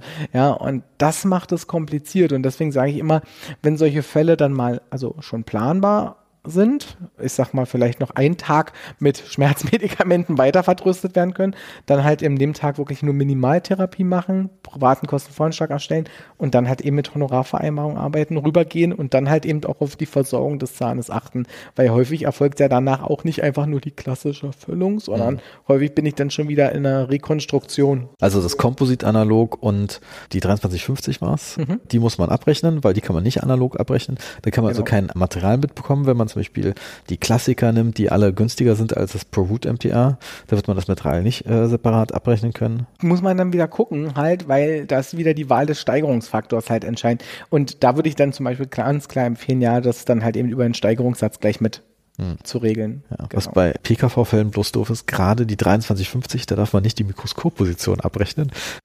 Kann ich auch wieder einen Steigerungssatz machen. Also da, ich sage immer eins, das ist auch vielleicht eine ganz spannende Sache. Ich finde immer eine Lösung in der Abrechnung. Auch wenn es eine Lösung ist, die vielleicht erstmal für die Erstattung wieder blöd ist. Aber im Endeffekt nutzt es mir nichts, nachher irgendwelche Positionen raufzuschreiben, nur auf den Preis zu kommen, weil diese Ansatzpunkte kenne ich ja auch. Ne? Also mein Lieblingsthema immer wieder Gesichtsbogen. Ne? Würde ich jetzt ins Facebook oder Co. schreiben, was kann ich für einen Gesichtsbogen berechnen? 100% die erste Antwort 80, 10, 80, 20, 80, 50, sage ich immer durchgefallen. Ja, passt du halt bist nicht. nicht bei mir eingestellt. genau. ja, das ist, das ist wirklich ein, ein, heißes Thema und deswegen sage ich immer, nicht immer nur dem Honorar willen, sondern ich finde doch eine Lösung. Da muss ich aber halt vielleicht mal drei Worte mehr sprechen und ich weiß, das ist undankbar, weil auch gerade Beratungspositionen super schlecht vergütet sind in der GOZ, aber im Endeffekt muss ich sagen, die wichtigsten Leistungen, die in den meisten Praxen nicht richtig erbracht werden, ist die Kontrolluntersuchung und die Beratung. Da wird häufig die Beratung irgendwo nebenbei geschrieben, ja, nur damit man halt ja für die 10 Euro L1, die man vielleicht kriegt, ja, dann nicht so viel Zeit investiert. Dabei sage ich immer, auch wie bei der 01. Die 01 ist bei uns der TÜV. Also quasi daraus arbeiten wir dann Therapiekonzepte, die ja dann wiederum einen höheren Benefit bringen, dann muss ich es halt in meinen späteren Kostenvoranschlag mit einkalkulieren, dieser Zeit, die ich da investiert habe. Aber im Endeffekt nützt es nichts, eine Kontrolluntersuchung zum Beispiel in 15 Minuten durchzujagen, sage ich ganz ehrlich, hundertprozentige Trefferquote, wenn ich mir die Befunde angucke, dass ich dann plötzlich Lücken finde, worüber nicht gesprochen worden ist, dass ich irgendwelche großflächigen Füllungen sehe, dass ich sehe, dass die letzte Röntgendiagnostik lange her ist, der PSI-Code ist wieder nicht erhoben worden. Also dadurch geht dann richtig Geld verloren, anstatt man sagt, man macht eine gute Diagnostik. Gerade im Bereich auch Privatpatienten zum Beispiel ganz häufig unterschätzt, CMD-Kurzbefund. Ja, der ist besser bewertet als die Untersuchung und die Beratung zusammen. Ja, dauert nur aber wenig, sagen wir mal, wenige Minuten, zwei Minuten, dann habe ich so ein CMD-Kurzbefund fertig, kriege ich 45 Euro Honorar für. Ja, mit der 8000 Steigerungsfaktor 1,5. Ja, das ist halt immer so ein Thema, wo ich sage, da beginnt das Optimieren und da helfe ich halt ganz gerne immer dann dabei, nochmal auch über sinnvolle Sachen zu sprechen, weil gerade CMD-Kurzbefund zum Beispiel sollte man regelmäßig erheben, weil es jetzt viele Oberlandesgerichtsurteile, das ist ja die Vorstufe vom BGH gibt, wo es halt heißt, sorry Leute, das medizinische Standard muss vor jeder prothetischen Versorgung sein, sonst habt ihr einen Behandlungsfehler. Ja, und das ist richtig bitter. Also gerade bei dem Klassiker irgendwie doppelter Festzuschutz irgendwas und äh, dann hat ja plötzlich den Anspruch, dass du dem einfach die Lege Artis-Versorgung bezahlst. Und das ist richtig, richtig, richtig bitter. Und das ist ja manchmal auch das Problem in dieser ganzen GKV-Sache. Du kannst nach GKV-Richtlinie alles richtig machen und machst trotzdem alles falsch vor Gericht. Und das muss man einem immer, muss man eigentlich bei jeder Endo auch schon bedenken, ja. Das ist immer mein Lieblingsthema. Ich muss zum Beispiel eigentlich bei jeder Endo auch aufklären, schon den GKV-Patienten, was soll mit dem Zahn passieren, wenn wir quasi zu den GKV-Richtlinien den Zahn nicht behandeln können. Gerade am Molan, da kann ich manchmal nicht garantieren, dass ich die Wurzelstütze quasi komplett erreiche. So, da muss ich schon Plan B haben. So, und wenn ich immer zum Beispiel auch gerade in Studentenkursen mal doch einen halben Tag Vortrag machen darf, ist mein Lieblingsabrechnungsbeispiel eine endodontische Behandlung am Molan und dann frage ich immer mal gerne in die Runde, ja, was meinen Sie denn, wie lange darf man denn dafür Zeit investieren in der Praxis? Dann geht es los, dann kommen so ja, vier Stunden, dann sagt der erste schon, oh nee, bestimmt nicht, naja, so zweieinhalb bestimmt. Und dann kommt immer der Riesenschock, dann decke ich auf und zwar von der Beratung über die Röntgendiagnostik bis zur Abschlussfüllung nachher. Also alle Schritte an einem Sechser mit vier Kanälen hat der Zahnarzt 60 Minuten Zeit für alles. Und dann ist immer meistens fallen die Augen raus und die Alarmglocken gehen hoch. Und das ist genau der Bereich, wo man sagen muss, deswegen muss man sich darüber unterhalten, quasi. Und da musst du auch vier Kanäle haben. Genau. Bei der nur drei hat, hast du keine 60 Minuten mehr. Da habe ich 45 Zeit. ja, das ist ja das Bittere. Das ist das Bittere, genau. Und, und das schafft man ja gar nicht. Und deswegen ist es halt eben so wichtig, auch sich um diese Zusatzleistungen eben zu bemühen und auch zu beraten. Denn auch wenn es sich immer blöd anhört, im Endeffekt ist ein Zahnarzt nichts anderes als auch ein Verkäufer leider mit immer dabei, weil er halt diese ja auch qualitätsverbessernde Maßnahmen halt eben anbieten dann muss. Und dann muss er halt über Geld sprechen. Das ich weiß, es ist unangenehm und es ist auch immer erstmal so eine, so eine Hürde dann auch vor allen Dingen, gerade wenn der Patient vielleicht zur Schmerzsitzung kommt. Und jetzt muss ich den schon sagen, Prä-Endo-Aufbau kostet da irgendwie, weiß ich nicht, vielleicht bin ich jetzt mal billig gerade, sind mal 50 Euro, ja, in der Regel werden ja so 100 bis 120 Euro dafür berechnet, dann, dann tut das schon weh, ne? Wenn man so ein krasses Problem mit diesem Verkaufsteil hat, dann muss man einfach jemanden schulen der das für einen macht. Also das äh, finde ich ja immer faszinierend. Dann zahle ich halt meiner Rezeptionistin oder stelle jemanden dafür ein, der sich darum kümmert, wenn ich damit ein Problem habe. Ja, dann sage ich halt, ich mache halt die medizinische äh, Aufklärung und meine Kollegin macht jetzt die finanziellen Sachen. Mhm. Und das ist okay, ich muss sie natürlich, dann muss die Kommunikation natürlich echt gut stimmen mit der, das ist ja auch ein Problem. So, wenn es schon anfängt, ich weiß ja nicht, was der Zahnarzt gesagt hat. Aber im Prinzip, wenn das der Schwachpunkt ist, muss man den irgendwie kompensieren will man ihn nicht machen. Natürlich ist es immer besser, wenn der Zahnarzt das selber macht, weil zusätzliches Personal kostet natürlich auch wieder Geld. Das muss man auch wieder einpreisen. Und es wird dann auch jemand sein, der echt eine Cash-Cow ist und äh, die wird es dann irgendwann wissen, die Person. ja, das muss man halt auch mal auch relativiert sehen. Also ich sage mal, was kostet mich mehr Geld? Ein gutes, angemessenes Honorar zu bezahlen, also ein guter, angemessener Lohn zu bezahlen oder halt eben die ganzen Behandlungen zu verlieren und äh, nur auf Kasse zu schrubben und irgendwelche Positionen zu erfinden, nur das, äh, sage ich mal, Abrechnungswillens halt. Ja, das ist halt genau diese Schwierigkeit. Und ich kann aus Erfahrung sagen einfach, am besten ist die Beratung, wenn sie sie Mitarbeiterin macht. Warum? Weil da eine ganz andere Vertrauen Vertrauensebene schon automatisch herrscht, ja, und der Patient sich eher öffnet. Zum Beispiel, da kommt häufig mal die Aussage, ich habe das Geld aber gerade nicht. Hm. Da kommt ganz häufig mal dann das Feedback, dass es heißt plötzlich so, mh, hm, ja, ist schon teuer, was würden Sie denn machen? Und dann brauche ich aber eine Mitarbeiterin, die nicht sagt, ach, eine Amalgamfüllung geht doch auch. War hm. vor 20 Jahren schon so, geht heute immer noch. Ne? Das ist halt dann genau das Wichtige, dass es nicht irgendeine sein darf, wie du es ja schon richtig gesagt hast, ne, sondern das muss auch noch die sein, die A, mein medizinisches Konzept versteht, die B gut kommunizieren kann und dann halt eben auch, ich sag mal, den Sack zumacht. Also, weil ich selber habe es ja nicht gemacht. Ne? Das Problem ist halt, wenn ich nur berate, bin ich Berater. Ich muss aber Verkäufer sein, um dann halt die Therapie noch durchführen zu können. Und darum geht's. Ja, ich meine, dieses das klingt jetzt sehr verkäufer, dieses Abschluss, der Abschluss, die Unterschrift auf irgendwas zu bekommen. Der Patient muss sich dann irgendwie entscheiden. Also er soll ja nicht gezwungen werden zu was, aber er muss irgendeine Entscheidung fällen. Ja, und das muss man dann irgendwie auch dokumentieren. Und ja, und ich hatte eigentlich mal, hatte ich mal so überlegt, was sind so optimale Praxiskonzepte? Und ein Praxiskonzept ist wirklich eigentlich gefühlt nur ein Behandlungszimmer haben, primär auf Endo und dann zwei Mitarbeiter, die sich aber immer abwechseln zwischen Rezeption und Stuhl, dadurch beide auch auf dem Abrechnungsniveau immer gleich sind kann man überlegen. Ich sag immer, die Frage ist halt nur, wer gibt's Niveau vor? Ich sag mal, an dem schlechteren orientieren wäre blöd. Das weiß man ja manchmal dann nicht in der einfach, Situation. Du gibst das Niveau vor. und schulst die beiden. So, so, Georg ist am Freitag auf einer Fortbildung, ihr seid bei Christian. Ja.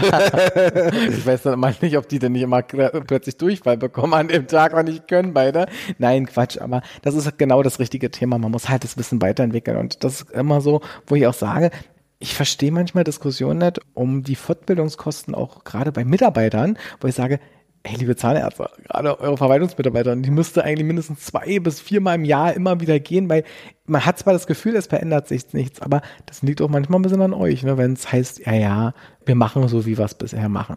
Einfach mal offen sein, Sachen ausprobieren. Also ich sag ganz ehrlich, mein damaliger Seniorchef, das war auch sehr spannend, der hat immer alles für zwei, drei abgerechnet, ja. Und Klassiker halt, ne? Und das war dann schon so, wo ich dachte, ey, mein Gott, der macht so eine tolle Qualität, ja, und der ist so Vollblutzahnarzt, wird aber bezahlt nachher, weiß ich nicht, schlechter als für eine GKV-Behandlung eigentlich, ja das konnte ich mir nicht ansehen. Und dann habe ich irgendwann angefangen halt eben mit den Faktoren auch zu arbeiten und so. Und dann war dann immer nur sein Satz, ja, aber dann wird es Stress geben.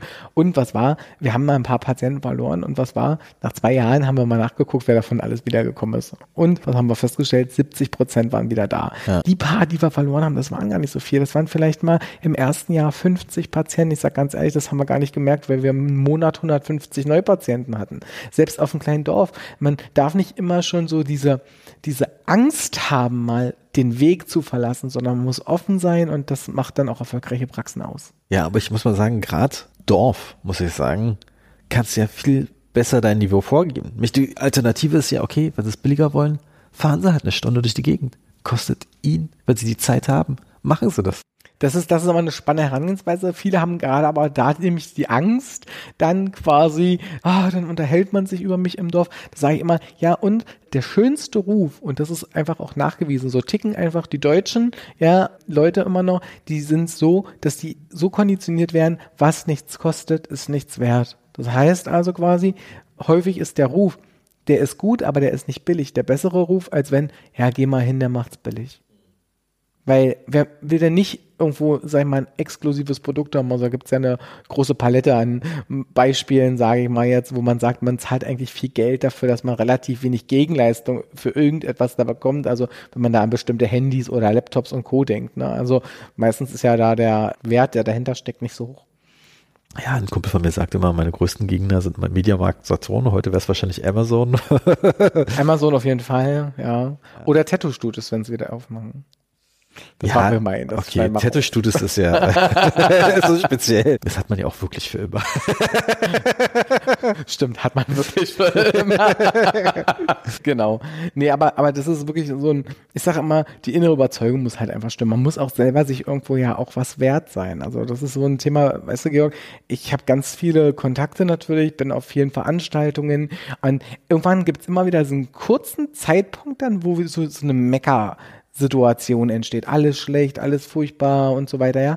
Oder das Gegenteil, wo dann heißt, nee, bei mir ist alles super und man weiß eigentlich, weil man ihn kennt, nee, sorry, du hast die gleichen Personalprobleme wie die anderen. Du findest niemanden gerade, der bei dir arbeiten kann oder möchte, ja, wie die anderen, ja, wo ich mal sage, wir brauchen uns doch die Taschen nicht vollhauen.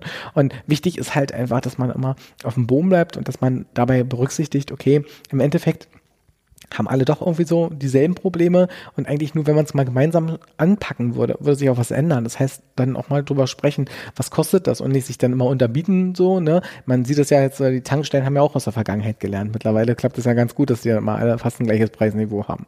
Wäre vielleicht erstmal ein Ansatzpunkt. Also es geht nicht immer darum, billig zu sein, sondern es muss halt passen, weil was viele unterschätzen, ist, es gibt echt Zahnärzte, die gehen in die Insolvenz manche sogar in die mehrfache Insolvenz. Ja. Und da muss ich sagen, das finde ich dann schon echt bitter, weil das muss ja eigentlich nicht sein, aber dafür muss ich mich halt eben mit den Honorierungssystemen beschäftigen, gucken, woher kommt dann das Geld? Und dann kann ich auch besser planen, weil ich will dann nicht immer so hochtrabend klingen, aber viele Steuerberater die können halt immer nur sagen, ja, ihre Zahlen stimmen nicht. Dann sage ich immer, ja, das nützt dem Zahnarzt aber nichts. Da fehlt quasi der Ansatz, was muss ich denn ändern? Und dann kommen wir zum Beispiel ins Spiel, dass wir dann halt sagen, okay, hier passen die Positionen nicht zu ihren Zeitaufwand, den sie quasi betreiben, hier machen wir das, das, das. Und das ist halt das Spannende. Und deswegen so sage ich auch ganz ehrlich, diese ganzen GKV-Richtlinien, die lassen echt viel Spielraum auch offen. Und nicht falsch verstehen, ich bin auf jeden Fall immer einer, der sagt, was Kassenleistung ist, bleibt Kassenleistung. Ganz klar.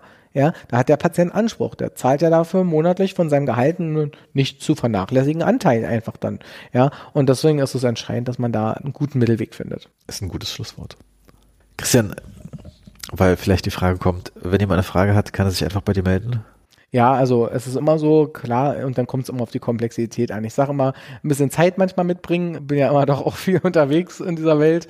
Mit einem Jahr habe ich ja so um die 160 Seminartermine, jetzt sehr viele Webinare und kann manchmal dauern und ja, sonst einfach vorbeigeschaut. Aber das ist ja auch ein Team, die dir Arbeit abnehmen. Genau, ich sage mal www.wabodent.de, da wird ihnen geholfen. Hast du extra gemacht, damit es reimt? nee, ehrlich gesagt nicht. Na cool, vielen Dank, Christian. Gerne.